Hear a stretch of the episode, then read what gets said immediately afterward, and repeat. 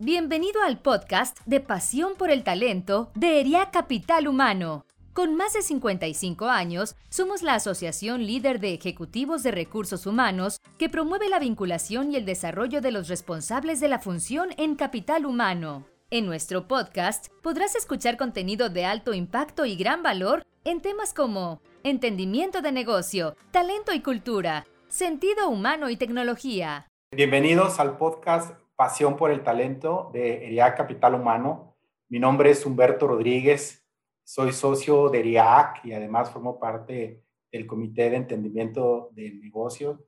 Eh, y tengo en esta ocasión el honor de presentar eh, a Ignacio Cano, que hoy nos está acompañando para poder platicar con él de cosas eh, interesantes. interesantes. Es un viejo conocido por todos nosotros, sin embargo, para quien no lo conoce, bueno, pues él es un líder eh, empresarial desde hace más de 30 años, eh, eh, trabajando para distintas organizaciones, ayudándolas a, generar valor y a transformarse. ha trabajado para Grupo ICA, para Towers Watson, hoy lidera una compañía K-Networks, en fin, una experiencia muy vasta para poder platicar de muchos temas y de su formación, pues bueno, MBA en, en IPADE, y, mucha formación eh, con especialidades en consultoría estratégica de negocios, de recursos humanos, compensación ejecutiva, fusiones, adquisiciones, en fin, una experiencia eh, y muy, muy completa. Entonces, pues e, es un honor eh, que estés aquí con nosotros, Nacho, bienvenido.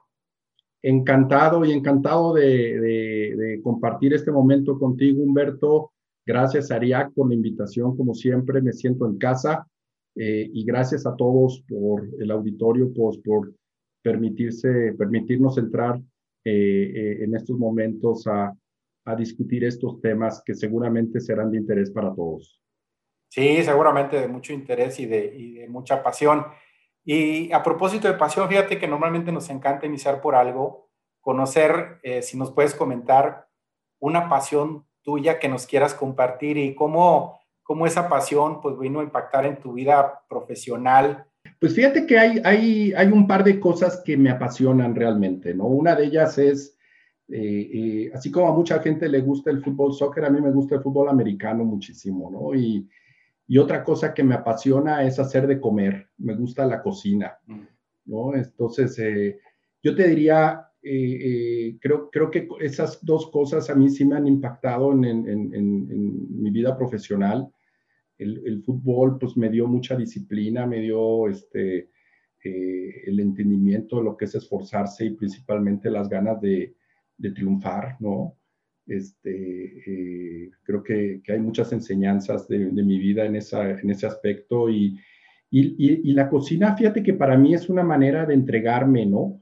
De, servir a alguien, ¿no? Y, esa parte de, de actitud de servicio y de entrega, eh, a mí me ha ayudado mucho en la consultoría, ¿no? La verdad es que eh, definitivamente mi trabajo me apasiona, ¿no? Eh, pero esas dos cosas yo rescataría de temas que no son profesionales que me han venido a impactar en, mi carrera profesional.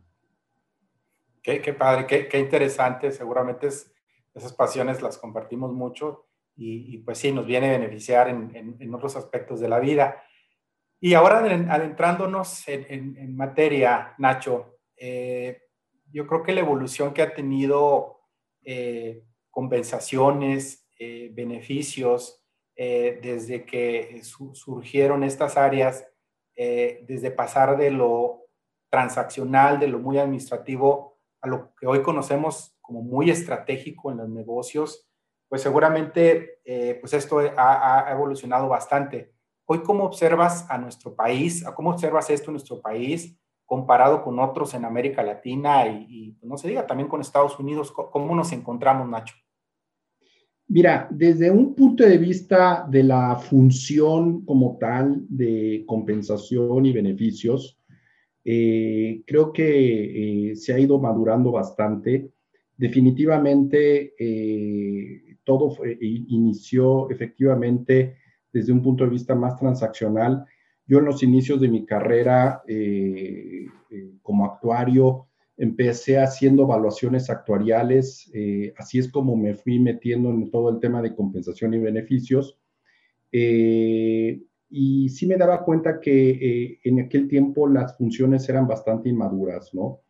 yo creo que, que Latinoamérica prácticamente tiene el mismo nivel de madurez, ¿no? Excepto los países más grandes como es México y Brasil, en donde hay empresas más estructuradas, con un gobierno corporativo más importante, eh, ves, ves funciones mucho más maduras, pero en términos generales había mucha inmadurez en estos temas al principio. Hoy en día todo ha cambiado, me parece que eh, las, la técnica y la, las, eh, los procesos, las metodologías que se han venido implementando en, en, las empresas, pues le han brindado una fortaleza muy interesante a todo esto, ¿no? Hoy las empresas eh, trabajan mucho en hacer estudios que les permitan entender tendencias, pero más que tendencias incluso eh, han ido un paso más allá tratando de entender cómo impactan los programas de compensación y beneficios en, las principales palancas que son fundamentalmente las palancas de atracción, retención y compromiso. Eh, entonces, eh, hubo una época en donde las empresas eh, empezaron a trabajar fuertemente en encuestas salariales, ver qué estaba pasando en el mercado y después se dieron cuenta que no era suficiente, que había que profundizar mucho más en cómo impacta realmente estos programas en la, en la cadena de creación de valor, en la cadena de valor de la empresa y, y en ese sentido eh, el, tipo de estudio pues, tiende a ser mucho más sofisticado, más matemático, más estadística inferencial, cosas mucho más sofisticadas que le abren un panorama de toma de decisiones mucho más amplio a las empresas. ¿no? Pero me parece que ha ido evolucionando muchísimo los últimos años y yo creo que falta mucho todavía, ¿no? Creo que nos falta todavía mucho para eh, eh, seguir avanzando en estos temas. Sin embargo, eh, veo una evolución más que una revolución, ¿no? Quisiera que nos ayudaras un poquito a, profundizar más en cómo el tener un buen plan puede impactar en, precisamente tú lo mencionaste, en la, en la, en la atracción primero, en la retención y, en la generación de compromiso con los colaboradores. ¿Cómo, qué, importancia tiene para ello eh, pues el tener un buen plan, Nacho? Fíjate que ese tema que, así como lo estás eh, eh, preguntando, me, me, parece muy interesante porque yo dividiría, yo dividiría las prestaciones y la compensación en dos grandes temas, ¿no?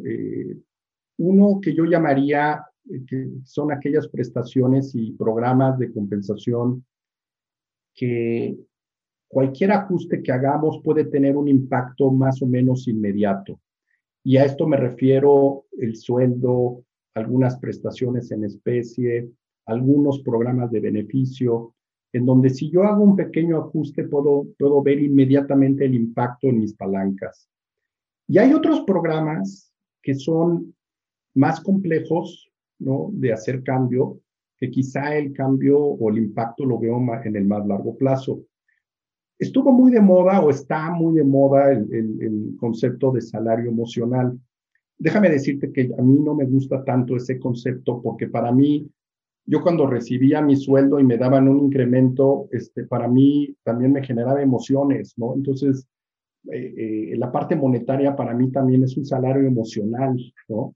si no me pagan bien, claro que la gente tiene ciertas emociones contrarias o, negativas que pueden detonar en una toma de decisiones este, contraria ¿no? a lo que esperamos. Entonces, más allá de hablar de salario emocional y no emocional, me gustaría tocar cosas que son aquellas prestaciones que para mí son fundamentales para competir, ¿no?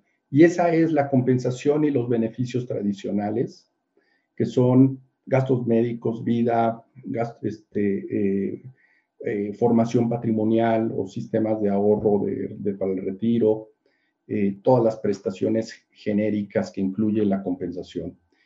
Y la, otra parte eh, que me parece son aquellas prestaciones y aquellos programas que yo llamaría son importantes para ganar. Unos son para competir y otras son para ganar.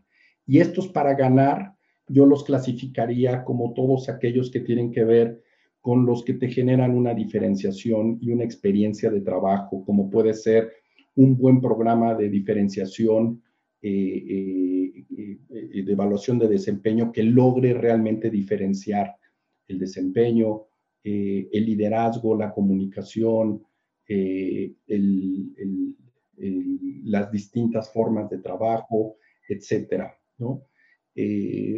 entonces, la combinación de todo, yo la, pues, es lo que decimos es la remuneración total, pero sí hay una distinción muy grande y cuando hablamos de palancas de atracción y retención, eh, algo que a veces no hacemos es hacer esas conexiones de cuáles de estos programas tienen una mayor correlación con las palancas de atracción, retención y compromiso.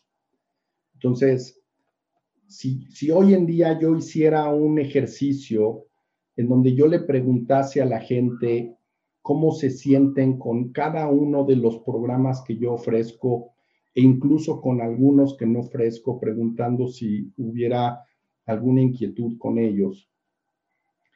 Y después les pregunto qué tan importante es para ellos. ¿Podría yo fácilmente reconocer aquellos programas que son realmente importantes para la gente y diferenciar también aquellos que son estratégicos para la empresa, ¿no? O que se alinean más al tipo de empresa que yo quiero crear. Yo creo que ese tipo de mediciones eh, sí me permiten evaluar cuál es la eficiencia de mis programas y si adicional a este análisis yo le sumo el costo, yo podría claramente definir y tener una, una muy buena medición del retorno de la inversión en toda mi remuneración integral. ¿no? Eh, y definitivamente, pues aquellos programas como son los típicos programas de compensación o los programas de beneficios en general, las prestaciones genéricas, eh, pues son programas que puedo ajustar y como decía al principio, pueden tener un impacto relativamente inmediato, ¿no? Yo puedo ajustar el sueldo y ver inmediatamente cómo reacciona la gente, ¿no? Eh, un programa de liderazgo, pues me voy a tardar para empezar en hacer un cambio y quizá el efecto lo voy a ver un poco después. Pero al final del día todos tienen un impacto, ¿no? Y, el, y entender cuáles son las palancas de, eh, de atracción, retención y compromiso me permite eh, definir con mucha claridad cuáles son las dos o tres cosas que tengo que hacer para atraer gente, cuáles son las dos o tres cosas que tengo que hacer para retener y para comprometer.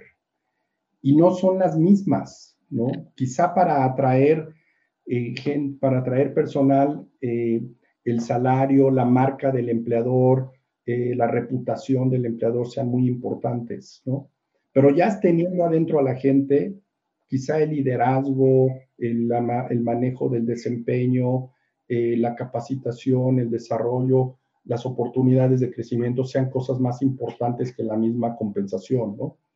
Si yo esas partes las tengo claras en mi organización, me parece, no solo podría yo tener mucha claridad en el retorno de mi inversión, sino tendría todo el material para crear una propuesta de valor al empleado muy fuerte, muy potente, ¿no?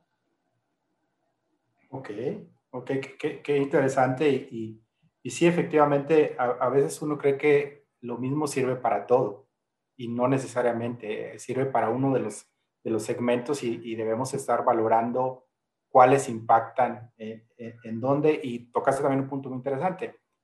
Dice, si yo le pregunto al colaborador, y muchas veces no nos detenemos a preguntar y eso es, eso es, eso es fundamental. Eh, lo, lo, lo, tomo de esto que acabas de, que acabas de comentar. ¿Y, y qué, beneficios crees que existan para las organizaciones en nuestro país eh, contar con un plan bien estructurado, bien hecho? Ustedes en K-Network se dedican a generar información sustentada, estadística, y seguramente tienes algo al respecto. ¿Qué tan importante es tener bien estructurado un plan eh, de, de beneficios y compensación? Mira, definitivamente es, yo diría, es fundamental lograr adecuar dos cosas que son eh, fundamentales. Una de ellas tiene que ver con que el programa de compensación, beneficios, la remuneración integral incluso, yo diría, tiene que estar acorde a la propuesta de valor de la empresa. Debe de estar muy claro cuál es el convenio de trabajo, qué es lo que yo estoy dispuesto a ofrecer y qué es lo que yo quiero de empresa, de la gente, ¿no? Por poner un ejemplo, ¿qué es? Hay, empresas que son muy mercenarias, déjame llamarlo así, ¿no? Que te ofrecen grandes sueldos, mucho dinero, te ofrecen buenos programas de desarrollo, pero quizá la parte del clima laboral, del aprendizaje, liderazgo, eso lo dejan a un lado, ¿no? Entonces, gente que llega adentro, ¿no? Entras a un ambiente muy competitivo, ganas mucha lana, pero, pero no pasa nada si te vas, me explico, no te van a retener. Hay otras empresas que dicen, no, al, empleado hay que generar, hay que asegurar que la gente genera lealtad, que, que la gente va a estar aquí con nosotros muchos años, que el aprendizaje es muy importante, etcétera, etcétera, etcétera. Entonces, cada empresa define qué tipo de convenio de trabajo quiere tener el paquete de remuneración tiene que estar acorde a ese, a ese, a ese convenio de trabajo. Eso es, una, ese es un tema fundamental y prioritario. Si eso yo no lo tengo claro, difícilmente voy a tener un paquete potente. Yo puedo ir a ver encuestas y puedo ver lo que hace el mercado, pero pues no necesariamente, como decíamos hace rato, no necesariamente lo que haga el mercado a mí me sirve. ¿sí? Es una referencia al mercado. ¿no? Pero si a mí, si yo tengo claro esa parte, puedo hacer algo muy potente. Y la otra cosa, eh, yo diría, es que hay una serie, eh, hay una serie de factores en materia de beneficios y de la dinámica eh, que impacta todos los programas de beneficios que tenemos que tener muy presentes. Y para mí hay cosas que son fundamentales. Una de ellas es, es el, el, cambio demográfico que se está viviendo en México y en el mundo, ¿no? En el año 2000 teníamos un porcentaje de dependencia, y esto lo hemos comentado por ahí en alguno de los webinars de IAC. El porcentaje de dependencia es todo el número de gentes que tiene más de 65 años en el país, dividido entre la, eh, la población que tiene entre 20 y 65 años. Si yo veo mi pirámide poblacional, el piquito de hasta arriba dividido en el que está en medio, que sería la población económicamente activa. Eso en el año 2000 era el 10%, casi el 10%. Si yo eso lo proyecto al año 2050, que estamos a la mitad del camino, eso va a ser el 32%. Es decir, la tercera parte de la, de, la demografía de este país va a tener más de 65 años. Va a ser casi la misma que la población económicamente activa. Vamos a tener, en pocas palabras, casi el mismo número de trabajadores que el mismo número de gente en edad avanzada o jubilados. Eso es muy dramático, eso es muy dramático porque esa dinámica la tenemos a la vuelta de la esquina. ¿Qué es lo que va a pasar? Se está envejeciendo la población, ¿no? Y para mí, los paquetes de beneficios, pues, tienen que anticiparse a esos cambios, ¿no? Por otro lado, otra dinámica que es fundamental es los sistemas de salud públicos cada vez son más ineficientes de brindar, de brindar servicios. Entonces, terminan transfiriéndole la responsabilidad de brindar servicios de salud y de bienestar a las empresas y a la persona o al individuo mismo. Entonces, eh, por un lado, la población envejeciendo a una velocidad impresionante, los programas de seguridad social recortando presupuestos y la inflación médica creciendo a casi el triple de la inflación normal. Es decir, si tú, ves, hoy en día tu póliza de gastos médicos privados, la inflación de tu póliza anda entre el 12 y el 15%. La medicina privada crece alrededor de dos y tres veces la inflación normal, asumiendo que la inflación normal anda en el 4 o 5, pues está creciendo como tres veces eso, ¿no? Entonces, imagínate eso en el tiempo, pues eh, es, es, es una bomba atómica, ¿no? Lo que va a pasar es que tenemos que trabajar mucho más en generar sistemas de bienestar, tenemos que trabajar mucho más en generar medicina preventiva, eh, creo que, si las empresas no trabajan de manera seria en esto, eh, vamos a tener muchos problemas adelante para poder sostener los sistemas de salud que hoy manejamos, ¿no? Los planes de gastos médicos son sistemas de medicina reactiva, en donde interactúan y, y incurres en un gasto como empresa, pues ya que se te enfermó la gente, ¿no? ¿Por qué no trabajar en, prevenir la enfermedad, no? ¿Por qué no trabajar en anticiparnos que la población esté envejeciendo rápidamente y en generar sistemas patrimoniales de manera más acelerada y más fuerte, ¿no? Casi todos los planes de pensiones en México están fundamentados para reemplazar la indemnización legal, por poner un ejemplo, ¿no? Pues eso no alcanza para que la gente viva, ¿no? Sí, no, no, no, no, no les da. No te da. No es suficiente, no, no es suficiente. Vas a llegar al retiro y no te da. Sí, no, sí, menos con el esquema actual, mucho menos. Y menos con eh, el esquema actual. Sí, y, y, desde el punto de vista, Nacho, del punto de vista de los que eh, hacemos recursos humanos en las organizaciones, ahorita dabas unas señales, eh, y las leo yo, muy interesantes, sistémicas, en, nuestro país que debemos estar muy alerta. Un responsable de recursos humanos en una organización, ¿qué señales debe monitorear o ver que digan, ya es momento de actualizar este plan eh, de, prestaciones y beneficios porque ya no está doca al momento. Hay planes que eh, uno hereda, llega uno y pues ya venía sucediendo desde hace tiempo, pero ¿en qué debemos fijarnos para decir, es momento de dar una actualización a nuestros programas. Sí, mira, yo, yo creo que, déjame dividir la respuesta en dos o tres respuestas, porque depende mucho de qué programas, ¿no? Mira, la parte de compensación, si quieres, no me clavo mucho ahí, porque eh, pues me parece que hay las señales son muy evidentes, son muy inmediatas, ¿no? Empiezo a perder gente, te empiezo a tener retención quizá tenga un problema de pago, ¿no? Entonces, quizá, no necesariamente, pero es probable y entonces te puedes echar un clavado y analizarlo. Sin embargo, la compensación variable no es tan sencilla, ¿no? En sistemas de remuneración variable, yo te diría cuáles son las señales. Yo, yo haría una prueba ácida en donde eh, me preguntaría ¿Qué tanto valor ha creado la empresa los últimos años? ¿Y de qué tamaño han sido los bonos que he pagado durante ese mismo periodo? ¿no? Si yo veo que la empresa ha creado valor por encima de sus competidores o por encima de un índice o por encima de algún factor que tú decidas, que tú digas, esto es creación de valor, pues entonces yo esperaría buenos bonos en la empresa, ¿no? Y viceversa, si la empresa ha destruido valor, pues yo esperaría que los bonos estuvieran abajo de los targets, ¿no? Esa es una prueba ácida muy sencilla que, es muy fácil de reconocer, ¿no?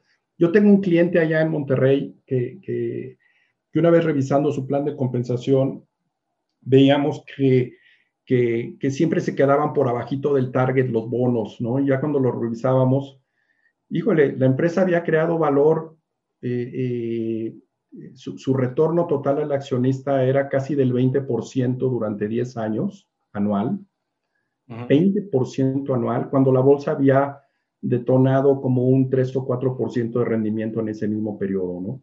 Entonces los inversionistas estaban muy contentos y los ejecutivos apagados, ¿no? Eh, ahí había un problema yo creo que ahí esa, esa prueba ácida que te digo es, es, fundamental, ¿no? Creo que ahí el objetivo en la parte variable, yo, yo concluiría, es fundamental lograr balancear intereses de ejecutivos con inversionistas o con accionistas.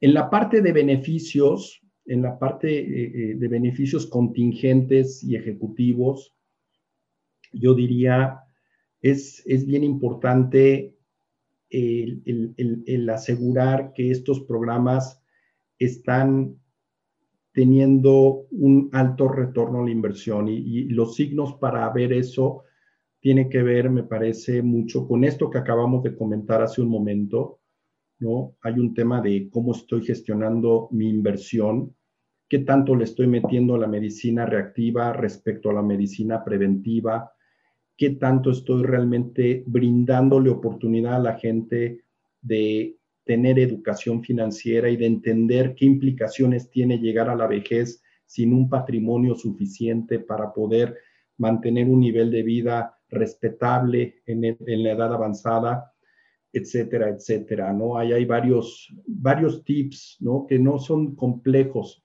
Si esos programas, que déjame déjame pensar que esos son los más complejos, los de mucho impacto, ¿no? Compensación variable porque detona valor, los programas que son de riesgo, como son gastos médicos y pensiones.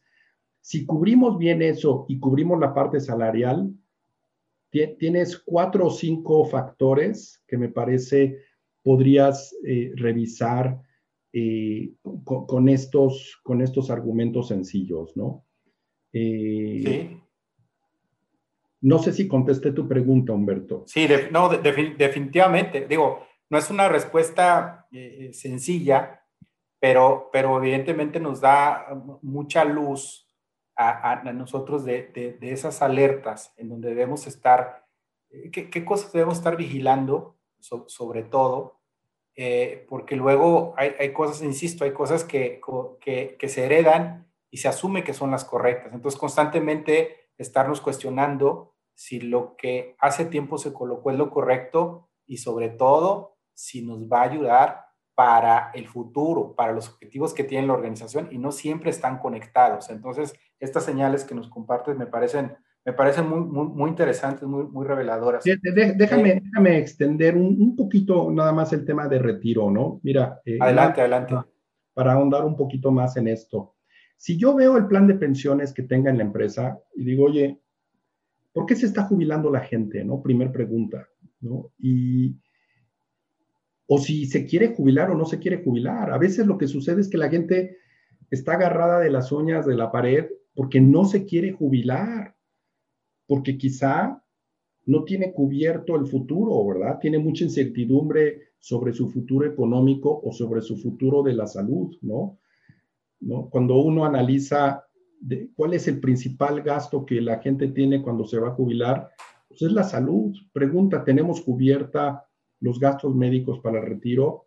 No lo sé, ¿no? Son cosas que habría que, que preguntarnos. Pero si todo eso se lo hago yo saber a la gente, si le, le doy la educación, quizá quizá mucha gente empezaría a buscar formar mayor patrimonio antes de retirarse, ¿no? Y tener esa, ese tipo de elementos o herramientas que te permitan estar un poco más tranquilo en esa etapa ¿no? de, del retiro.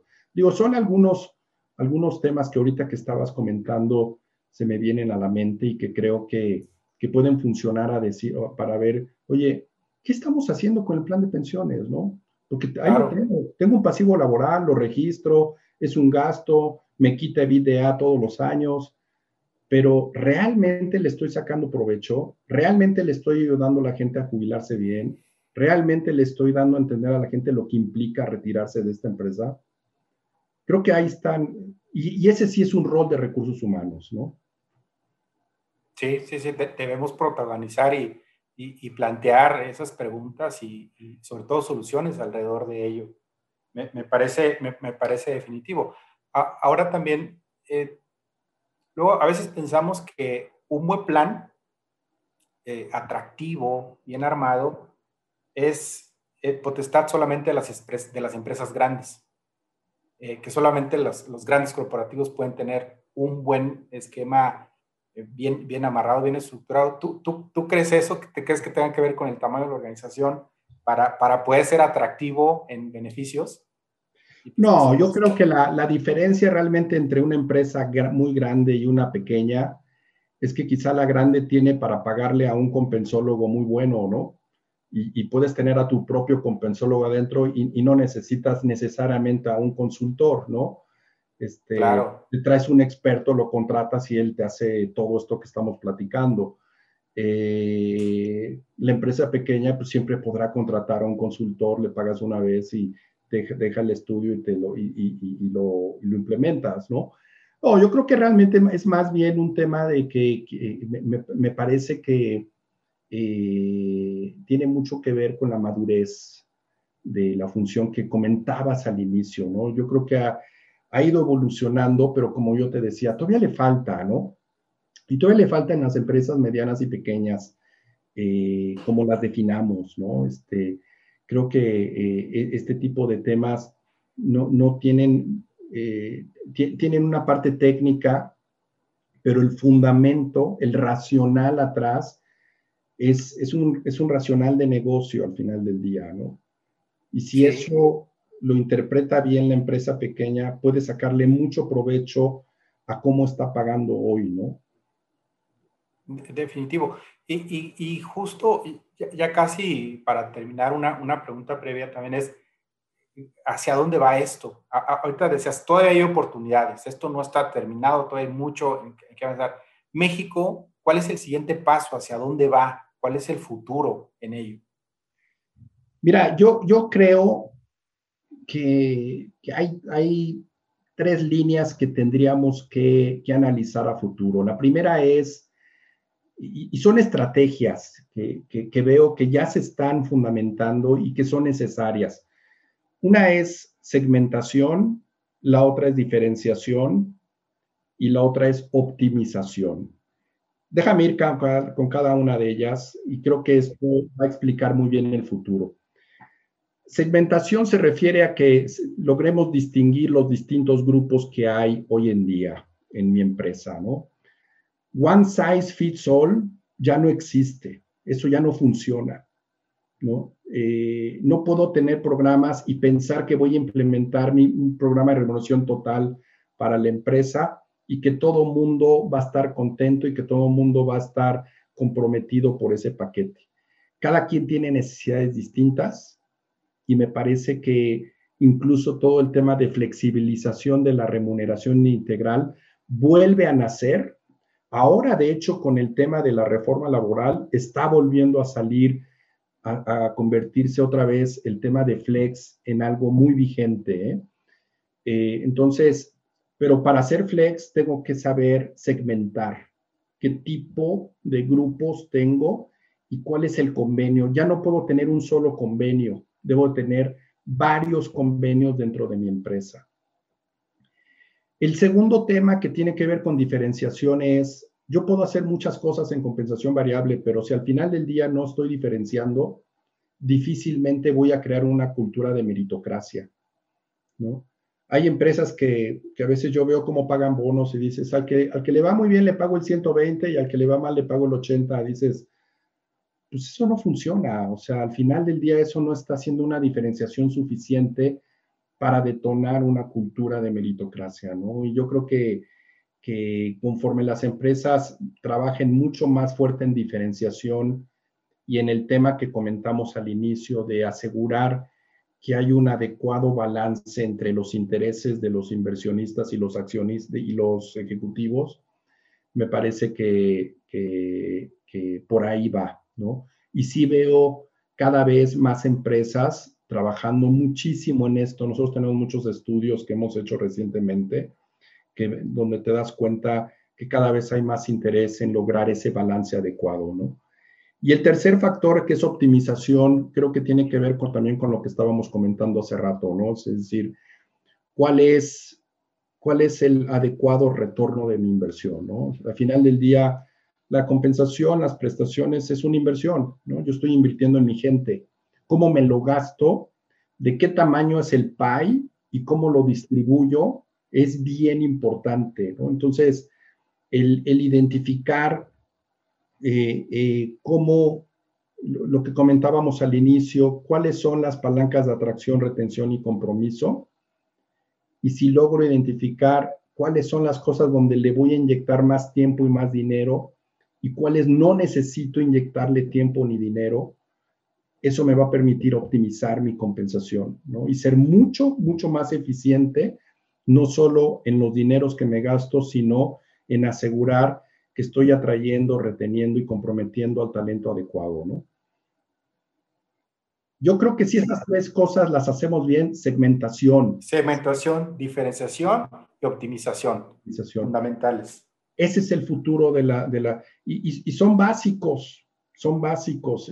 suena muy básico, pero cuando lo analizas dices, si yo logro establecer esas tres estrategias en mi sistema de remuneración, voy a tener algo muy maduro, voy a tener algo muy profesional y algo de gran impacto, ¿no? Y eso es lo que estaríamos buscando, ¿no? Sí, sí buscar ese equilibrio. A veces eh, buscamos nada más el puro retorno y la meritocracia se queda atrás o, viceversa. O sea, yo creo que eh, jugar muy bien con estos tres elementos eh, puede ayudarnos a, a, fortalecer una muy buena estrategia. Nacho, pues qué interesante todo lo que nos estás diciendo para toda la comunidad de recursos humanos que, que formamos parte de RIAC. La verdad es que podemos aquí seguir platicando bastante, pero mira, no queremos dejar de preguntarte algo, ya, ya hablamos de esto. Eh, quisiéramos que nos compartieras una experiencia, eh, eh, la, que te haya marcado a, ti y que esta experiencia haya sido un, un, un parteaguas, un catalizador que, que, te ha llevado a ser lo que hoy eres, lo que, la generación de valor que, que, hoy das, que hoy ofreces? ¿Hay alguna experiencia que te haya marcado y que hayas dicho, esta es fundamental en mi vida y me hizo encauzar este camino que hoy tienes? Pues fíjate que cuando, cuando yo empecé mi carrera, este, tenía yo 22 años, empecé a trabajar. Tú eres actuario, ¿verdad, Nacho? Yo soy actuario y entré a trabajar a un despacho que éramos puros actuarios, éramos 8 o 10 personas, éramos un despacho pequeñito que se llamaba The Wyatt Company, que después se convirtió en Watson Wyatt, ¿no? Y que después fue Towers Watson, ¿no? Ándale. Este, pero empecé a trabajar en Wyatt, que éramos bien pequeños, era un, era un despacho cuando apenas eh, las empresas internacionales tenían poco de haber entrado a México.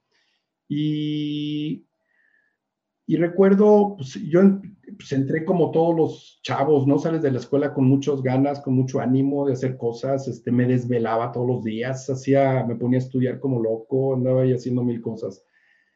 Pues fíjate que una vez, este, el que era mi jefe, yo tenía como un año y medio, dos años en el despacho, me iba muy bien, ¿no? Me, me tenían ahí como un alto potencial adentro del despacho y todo. Este, pues resulta que se enoja y se va, renuncia a mi jefe, ¿no? Y, y, de repente el director de la empresa me dice, oye, pues hazte cargo mientras de la cartera, ¿no? Y yo dije, pues vale, yo me lo echo, ¿cómo no?